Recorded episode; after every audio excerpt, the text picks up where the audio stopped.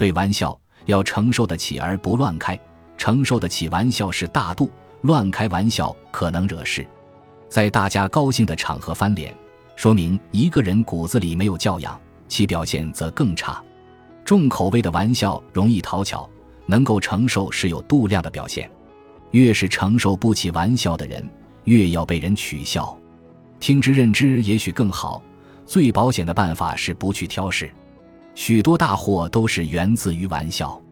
开玩笑需要小心与智巧，开口之前必须清楚当事者所能承受的限度。